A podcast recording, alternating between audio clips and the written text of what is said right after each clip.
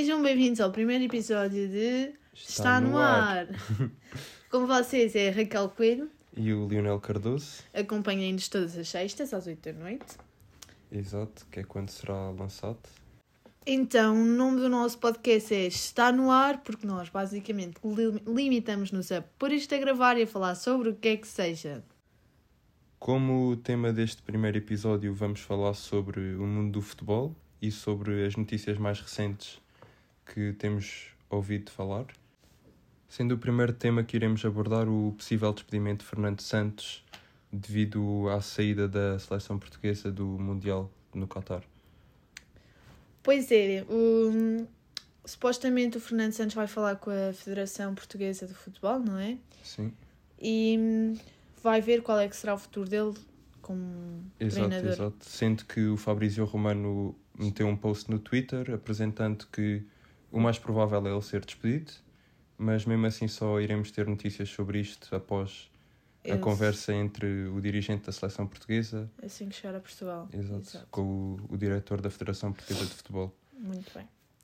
Então, uma das notícias mais ouvidas falar também é sobre a ida do Ronaldo para o Al, Al Nassr. Al Nassr. Al Nassr. Al Nassr. Calma. Pronto. O que é que sabes sobre isto? Um, não, não se sabe muito, até porque já, já foi desmentida a notícia, mas o que, o que se veio a saber foi que hum, há, há cerca de 4, 5 dias, uh, ainda durante a caminhada da seleção portuguesa no Mundial do Qatar, um, foi sabido que hum, o Al Nassr apresentou uma proposta milionária a Cristiano Ronaldo, uh, o qual está sem clube, ou seja, pois, está à procura de emprego. Que ele, ele, ele e o Manchester United já se tinham separado, não foi? Já rescindiram um contrato um com o outro. E... Será que veremos Ronaldo no centro de emprego? Vês? Um, então, o Mbappé também tem sido muito falado no Mundial porque este tem rejeitado dar entrevistas aos jornalistas. Exato. Presumimos que é por causa da, da sua namorada ser transexual e por causa do Qatar não apoiar os direitos humanos no que toca a esse tipo de assuntos de sexualidade. Pois, e supostamente a FIFA tem uma regra que é que os vencedores de melhor jogador precisam de atender a empresa ao lado do seu treinador e supostamente ele, até, a França até iria levar uma multa por ele não dar as entrevistas, Exato. só que ele dispôs a pagá-la, não foi? Foi uhum. ele algo desse género. E hum, quem é que achas que vai ser o, o vencedor do Mundial do Qatar? Olha, eu acho que isto está muito virado para a Argentina. Eu acho que o possível vencedor será mesmo a Argentina. Pois, até porque se tem ouvido possíveis polémicas da, hum, por causa da Argentina, uma vez que foi um árbitro argentino que apitou o jogo dos quartos de final entre Portugal, Portugal e Marrocos. Sim. Dizem que Portugal foi roubado. E eu concordo. Acho que foi um bocadinho roubado. Sim. São opiniões já.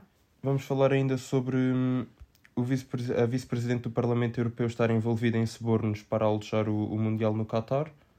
Pois, segundo, diz, ela foi. está em prisão preventiva, não é? Uhum, porque, segundo o que se sabe, um, ela influenciou o Parlamento Europeu a alojar o Mundial no Qatar uh, em troca de dinheiro. Pois, há situações em que ela está suspeita de corrupção, sim. Exato, porque ela defendia que o Qatar não era nada daquilo do que as pessoas diziam, que não havia tanta desigualdade perante os homens e as mulheres e que não havia preconceitos no que toca à sexualidade, como já tínhamos falado há pouco. E hum, suspeita-se que. Suspeita-se não, ela já está em prisão preventiva devido a, hum, a diversas malas de dinheiro que lhe foram entregues para conseguir hum, a aceitação do Parlamento Europeu para o alojamento do Mundial 2022 no Qatar. Fogo, isso é grande corrupção. E pronto, chegamos ao fim desta reunião de fofocas sobre o mundo futebolístico. E olhem, acompanhem-nos todas as sextas. Às 8 da noite. Exato.